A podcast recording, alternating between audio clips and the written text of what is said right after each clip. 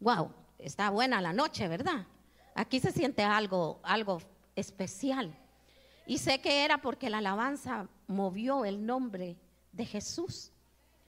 Y decían, Señor, Señor, Señor. ¿Cuántos conocen al Señor como Señor? ¿Cuántos conocen al Señor como papá? ¿Cuántos conocemos al Señor en diferentes áreas? Porque usted sabe que hay diferentes maneras de conocer a Dios. Es que el que tiene usted a la par no tiene la misma necesidad que el otro que está al otro lado. Como dicen, ¿verdad? Cada cabeza es un mundo. Cada vida es algo diferente. Entonces las luchas que algunos de ustedes tienen para mí ya son como de broma, ¿verdad? Como si alguien viene y me dice, ¿sabes qué? Yo como que estoy dudando si ir o no ir al encuentro. Y yo me quedo, ¡ah! ¿verdad? Porque si lo necesita. Yo vencí eso, yo me pongo así, ¿verdad? ¿Y en serio eso está luchando? Pero hay otros que van a decir, ¿cómo le hago porque estoy perdiendo mi casa? No como otros que hoy vi que firmaron. Felicidades, ahí vi una llavecita yo que se la entregaron. Dije, wow, hasta el idioma canino estoy hablando.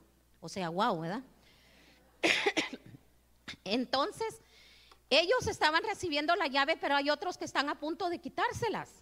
¿Se da, se, da cuenta usted? Que cuando unos son algunos están teniendo bebés, pero lastimosamente otros están enterrando sus hijos. Y así es la vida. No, no, no son las mismas batallas que libramos. Entonces tenemos que aprender a librarlas o tenemos que buscar cómo conocer al Señor. Por ejemplo, si usted me dice a mí, ¿cómo tú lo conoces? Ah, yo le diría a usted que yo lo conozco como mi sanador. Porque yo me estaba muriendo cuando llegué a Misión Cristiana Maranata. Y Dios usó a mis pastores y usó al pastor Marcos Witt y usó gente que me ungiera, que orara por mí y el Señor hizo un milagro. Entonces yo desde entonces digo, Jehová es mi sanador. Yo lo conozco así. Yo tuve ese encuentro con Él. Él es mi sanador. ¿Y cómo se le dice a Él? Algunos lo conocen como solamente como el Señor. Unos lo conocen como el gran yo soy. Otros lo conocen como papá, porque ¿cuántos venimos abandonados aquí? Mire, lastimosamente la cultura latina, eh, pues yo vengo, yo soy de esa cultura, a mí me abandonaron. Entonces yo venía en necesidad y búsqueda de un papá, ¿cómo ve usted? Y por eso desde los 16 años andaba buscando novio, porque yo quería un papá. ¿Cómo ve? Porque yo quería a alguien que llenara ese vacío, andaba buscando ese novio, yo quería a alguien que me protegiera. ¿Y sabe qué me encontré? Uno que me dio hasta debajo de los dientes. Encontré un papá. Sí, es que así es. Y algunos, esa es la necesidad. Y yo venía buscando ese Abba. La palabra dice Abba Padre. Él es mi papito. Entonces lo conozco ahora como mi papá. ¿Sí ve? Yo no sé cómo lo conoce usted, pero para poder explicarle un poquito más, yo quiero leer eh, Mateo 22, 32. Vamos a empezar por ahí. Y dice, ¿qué dice? Yo soy el Dios de Abraham, el Dios de Isaac, el Dios de Jacob. No es Dios de muertos, sino de vivos. Mire, cuando uno mira el Dios de Abraham, el Dios de Isaac y el Dios de Jacob, uno dice, si a, alguien que estudia la palabra, ¿verdad? Que nuestros pastores a nosotros pues nos hacen estudiar. Ahí sí que no es tanto que uno ande tan emocionado, sino que ellos no tienen un equipo que no va a saber la palabra. Y ellos nos metieron a clases. Y ellos fueron nuestros maestros y nos traían maestros. Y yo agradezco al Señor porque eso me enseñó a entender la palabra. Creo que muchos de aquí, parte de su equipo, eh, tuvimos que pasar esa escuela y se nos despertaron eh, los sentidos hacia la palabra, porque a veces la leemos, ¿a cuánto les pasa que agarran la Biblia y no entienden nada? Y se quedan viendo, ¿y ahora aquí qué pasó, verdad? Pues fíjese que cuando uno estudia esto, alguien que ha estudiado, yo le pregunto, diría Dios de tres generaciones. Porque Abraham era el abuelo, Isaac el papá y Jacob el hijo. Puede uno decir el nieto, el hijo y el abuelo. Dios de tres generaciones. Y yo me fui un poquito más adentro de esas tres generaciones. ¿Cuáles fueron las batallas que libraron ellos para conocer a Dios como su Dios? Abraham se casó con una mujer tan preciosa, pero era estéril. Diga estéril. Y Abraham tuvo que, dice, creer esperanza contra esperanza, ya siendo casi de 100 años de edad él, para llegar a tener un hijo. Entonces la batalla de él era tener una esposa estéril, no dar fruto. Y Dios le había dicho en la promesa, le prometió que él iba a ser padre de multitudes. ¿A cuántos de nosotros nos dan una promesa y uno se queda en serio? Yo siempre en mi primera célula, me acuerdo que yo predicaba y les decía a todas, mire, aquí tengo hermana María, ella no me deja mentir, toda la que pase por ahí, había una ventana, y va a entrar a esta célula, usted declare que es madre de multitudes. Ay, pero la hermana ni quiere venir, madre de multitudes. Ay, pero la hermana es bien aragana, no quiere despertarse, madre de multitudes. Y sabe que, que cuando entraba, bienvenida madre de multitudes. Yo ya la miraba, fíjese, con sus doce. Pero la hermana no quería ni entrar, estaba agarrada en la puerta y no quería entrar para adentro en la célula. Y yo casi arrastran, me la traía, ¿verdad? Lo bueno, ¿verdad? Que uno con cuerpito tiene fuerza. Entonces, véngase para acá, métase. Madre de multitudes. Y tuve que creerle al Señor empezando de tres personas, porque todos comienzan tres personas su célula. Y de ahí se fueron añadiendo. Pero no pasé 100 años para ver esa bendición. Yo me imagino, Abraham, porque me imagino que la promesa le llegó cuando uno se casa, como a cuántos años se casa uno. Unos dicen 20, lo reprendo. 25, 30. Imagínese esa edad. Tranquilo, Camilo. De atrás me mira. 20, 30 años, pero ya llegando a 80, 50 años y la promesa no la había recibido. ¿Se imagina usted? Que le digan a usted, ay, mira, usted va a tener su casa, pero aplica la primera vez, a veces no es fácil. Te dicen que no. Y uno se viene, ¿y por qué no? Si yo sí la quiero. Mire, yo me enamoré de una casa que tenía mosaicos afuera antigua. Ya hasta la, yo me sabía la dirección. 101. Y yo decía, esa. Y todos mis hijos, no, esa no es. Y yo, sí, esa es, yo quiero esa. Pero Dios dijo, no, no es el tiempo. Y pasamos más años para volver a reaplicar y ahí dice Dios que sí, preaprobadas. Oiga, vayan y busquen la casa que quieran. Pero cómo lo hicieron yo no sé, pero es en el tiempo de Dios. Cuando Dios quiere. ¿Sabe? Cuando Dios quiere, Él hace las cosas a su manera. Por eso es el Dios todopoderoso. Así le puse yo este tema. Dios es el todopoderoso. Nada hay imposible para Él. Así sea un trabajo, una casa, la salud, pero tienes que pelear las batallas como las pelearon Abraham, Isaac y Jacob. No porque ya era viejito, dijo, ah, ya no voy a tener un hijo, ahora me muero. Me suicido. Reprendo esa palabra si alguien ha dicho suicidio. No, no la acepto. Y no acepto depresión tampoco, porque es un lazo que paraliza, te quita tu sueño. No, rompe con eso. Pelea la buena batalla. Agarra la espada de la palabra y di, depresión, te vas fuera. córtala y sácala de, de una patada de tu casa. Ya. Y no vuelve. Tienes que tener autoridad para hacerlo. Pelea tu batalla. Abraham peleó su batalla. Isaac, Isaac, mire, él vivía donde estaban los cananeos. Y le dijeron, no vas a casarte aquí. Mire, a él lo que le dijeron, ¿se imagina usted un joven guapo, esbelto, musculoso, sexy. Pongámosle que era rubio. El pastor siempre dice rubio, no sé por qué. Pero hay morenos que son guapos también, pero el pastor dice rubio, pues yo digo rubio. Ojos verdes, así como David, ¿verdad? Que buscaban, y este galán, y a este vamos a ungir. No era ese. Y, y, imagínese usted, en la mera edad aquella que todas las muchachas pasaban y ay, hasta corazones le salían. yo miro unas muchachas a veces que miran a un muchacho, ay, hasta así le hace. Tranquila, Camila, todavía no. Ahí Dios le va a traer su, su galán. Tranquila. Usted no busque. Dijo, ya, dijeron aquí, si usted busca, encuentra. Pero si usted busca, puede que le va a pasar lo que me pasó a mí. Pero si usted espera, disfruta. Mire la diferencia. Espera el tiempo de Dios. Isaac quería, quería, ya estaba en su tiempo, él quería. Y entonces le dijeron, no, de todas las guapas que ves aquí, ninguna vas a poder tomar para ti. Ni una. Diga ni una.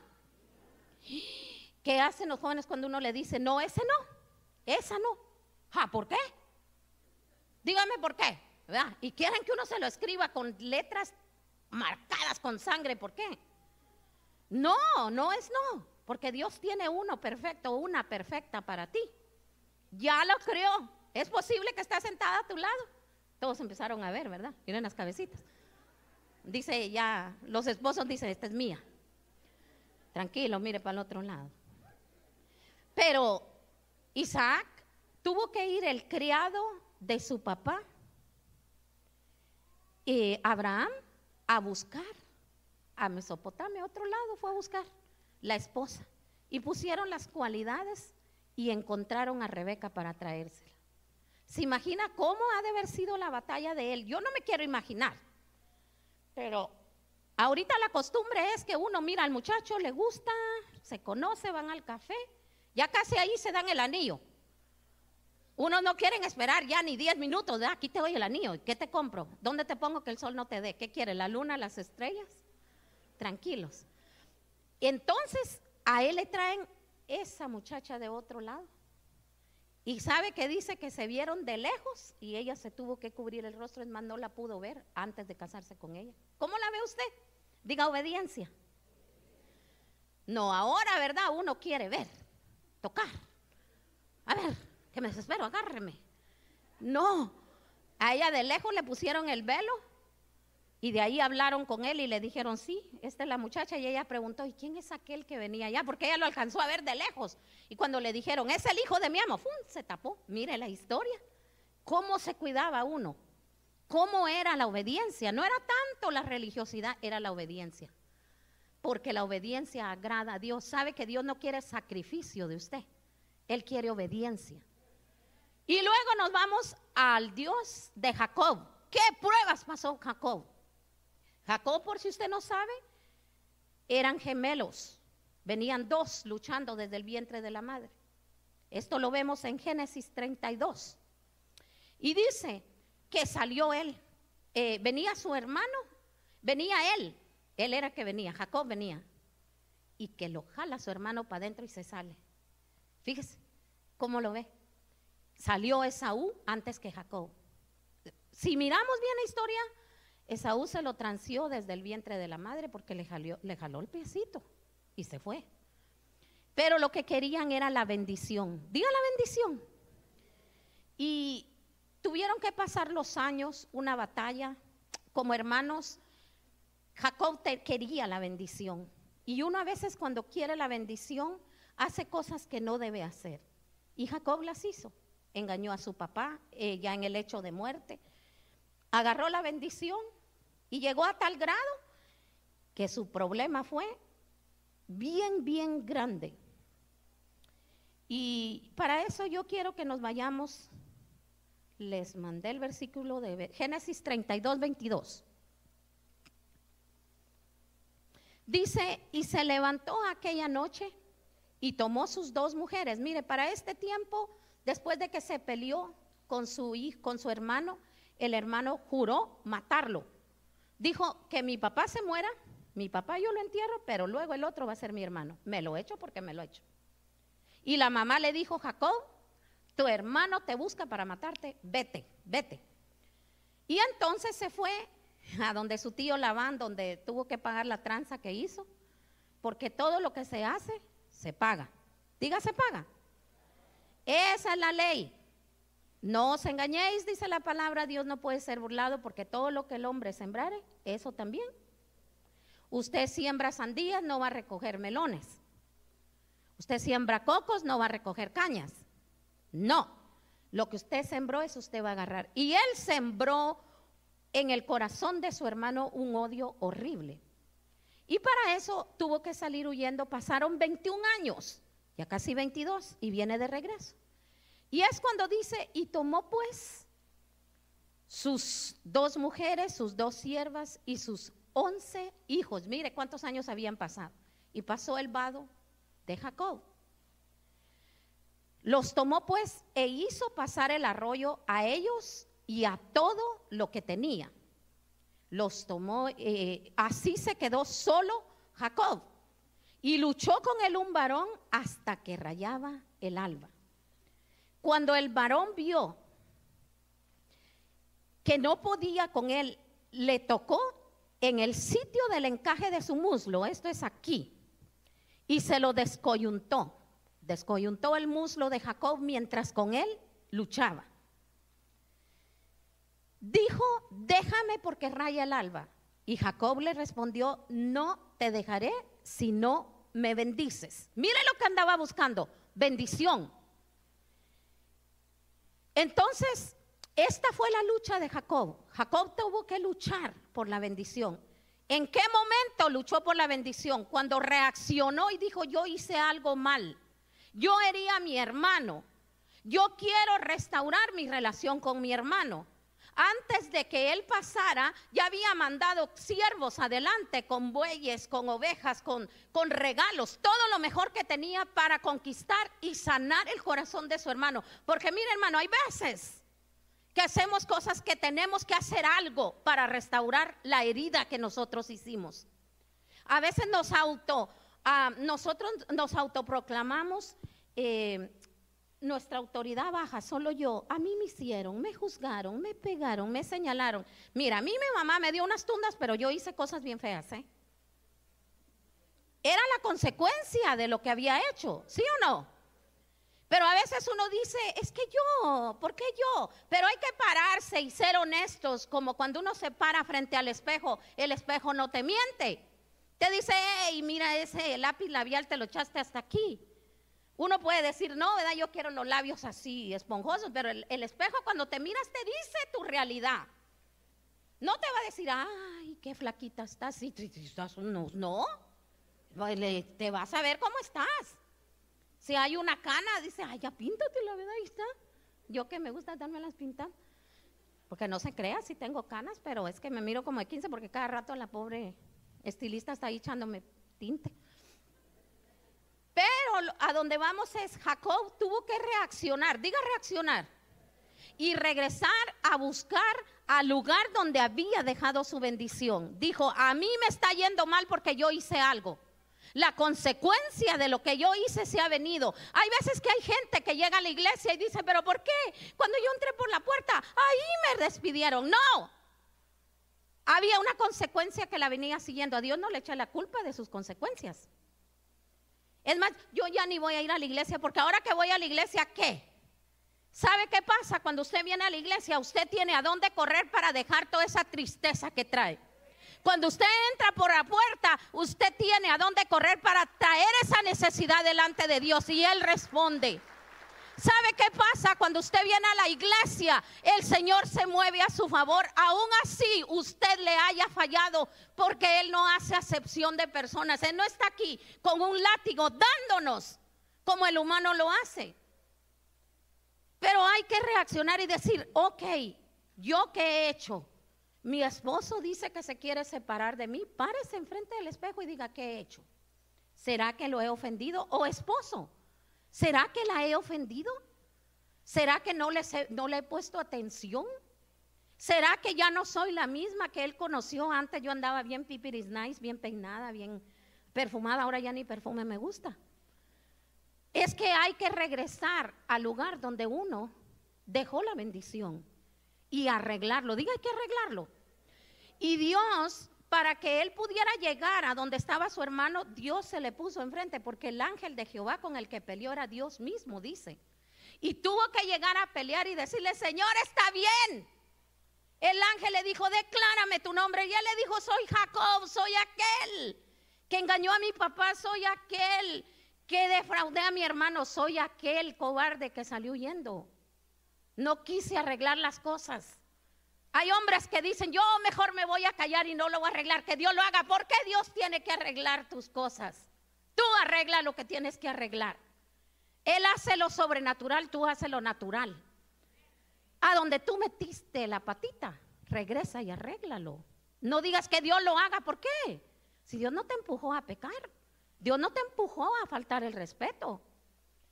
Entonces, ellos tuvieron que conocer ese Dios misericordioso, cada uno por su etapa, según su necesidad. Y por eso, después de haber vencido, de haber perseverado y de convertirse en una bendición y en un ejemplo para nosotros, que hasta el día de hoy se habla de ellos, es como se puede decir, ellos conocieron a Dios, tuvieron su lucha personal y lo conocieron de su manera.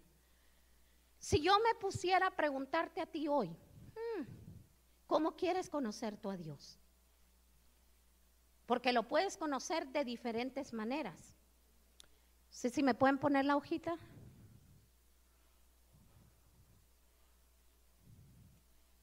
¿Llegó no llegó?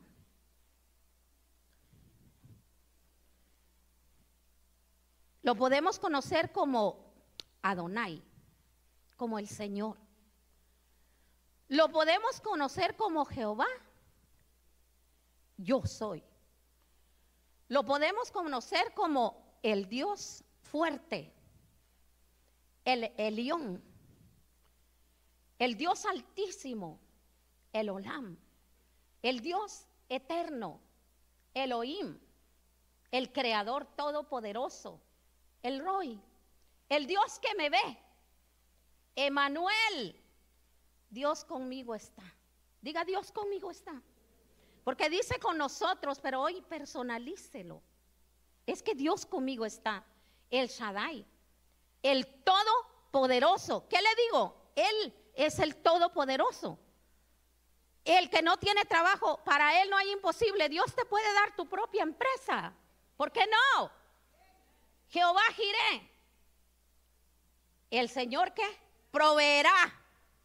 Dígame, proveerá. Ja, es Jehová, el gran yo soy. Jehová Rafa. Así es como lo conozco yo. ¿Quién es Jehová Rafa? Mi sanador. Jehová Shalom, el Señor de paz. ¿Cómo lo quieres conocer? Como el de que te dé paz en tu casa como tu sanador. ¿Sabes?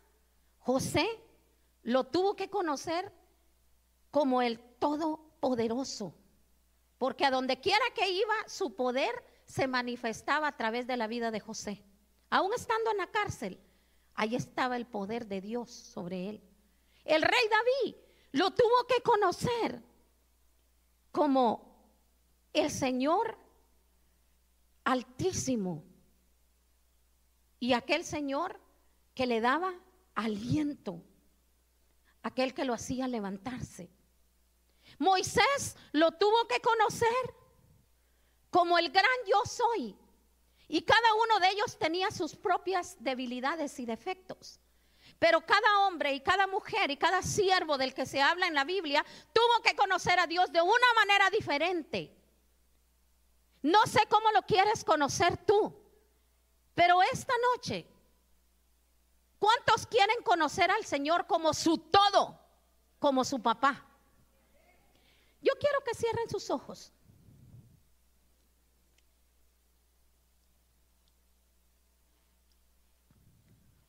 Y vamos a hacer algo sobrenatural esta noche. Y la invitación va para aquellos que su papá los abandonó que su mamá quizás los abandonó. Aquellos que si tuvieron tal vez papá y mamá, pero fueron duros con ustedes. Y buscaban el abrazo de aquel papá, de aquel aba. Esta noche yo te invito a que tú recibas a ese papá amoroso en tu corazón. Ponte la mano en el corazón, todos. Y le vamos a decir, Señor Jesús, yo te necesito de una manera diferente de como yo te he conocido. Porque te he conocido como mi Salvador. Pero hoy hay necesidades diferentes en mí.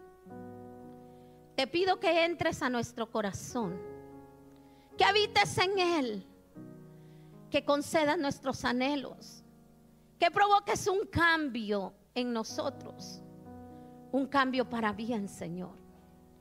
Y te pido que escribas nuestro nombre en el libro de la vida eterna y no lo borres jamás. En el nombre de Jesús. Amén.